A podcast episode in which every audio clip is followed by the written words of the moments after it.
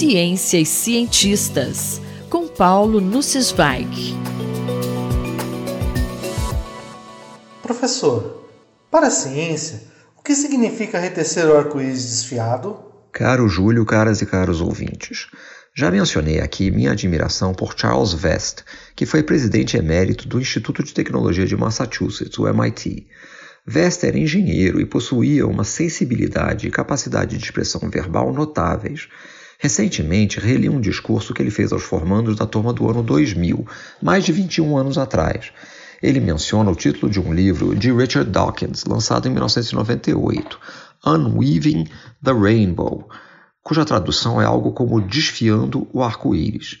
Trata-se de uma referência a um poema de John Keats, Lamia, em que ele argumenta que Newton teria estragado a beleza do arco-íris ao decompor a luz branca com o uso do prisma. Keats escreveu que todos os encantos se vão ao mero toque da fria filosofia, ciência, que a filosofia cortará as asas de um anjo, decifrará os mistérios através de instrumentos, eliminará o misticismo do ar, desfiará o arco-íris. Para Keats, as explicações científicas dos princípios segundo os quais maravilhas naturais se formam removeriam seus encantos. Entendo que nossos propósitos, ao nos dedicarmos à ciência, são opostos.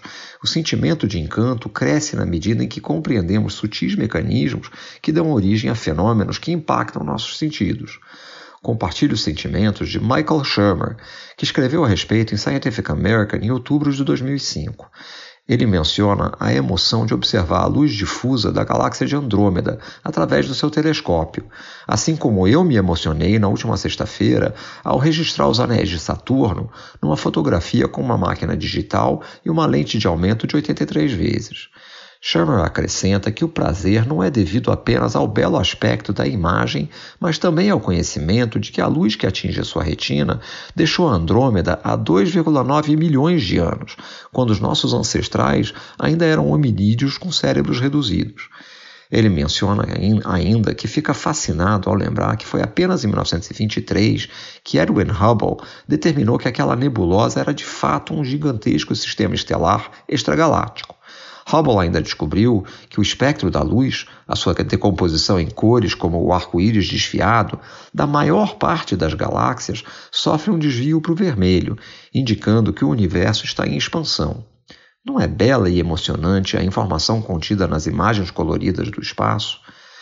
Os cientistas que contribuíram para a teoria do arco-íris não são, de forma alguma, insensíveis à sua beleza estética. Como escreveu Descartes, o arco-íris é uma maravilha natural tão espetacular que dificilmente eu poderia escolher fenômeno mais apropriado para aplicar meu método.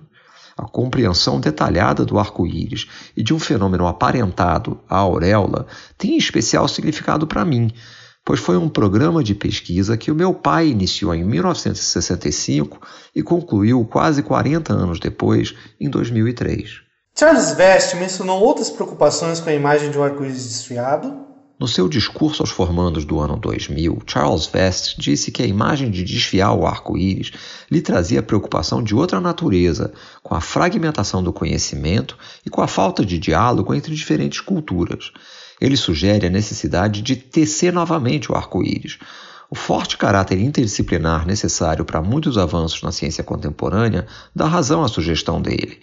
Nas suas palavras, ciências e artes devem florescer em conjunto, disciplinas devem evoluir e se combinar para enfrentar os desafios do novo milênio. Alunos principiantes e experientes devem unir esforços. Pesquisas acadêmicas na universidade devem avançar em sintonia e interação com a sociedade mais ampla. Nossas vidas e preocupações individuais devem ser informadas e moldadas por nossos colegas e amigos. Desde o fim dos anos 1970, a bandeira do arco-íris representa a diversidade de gênero. É sempre importante reafirmar o comprometimento do meio científico e acadêmico em tecer esse arco-íris, respeitando e promovendo a diversidade tão profícua à geração de conhecimento. Paulo Sensweig falou comigo, Júlio Bernardes para a Rádio USP. Ciência e cientistas, com Paulo Nussweig.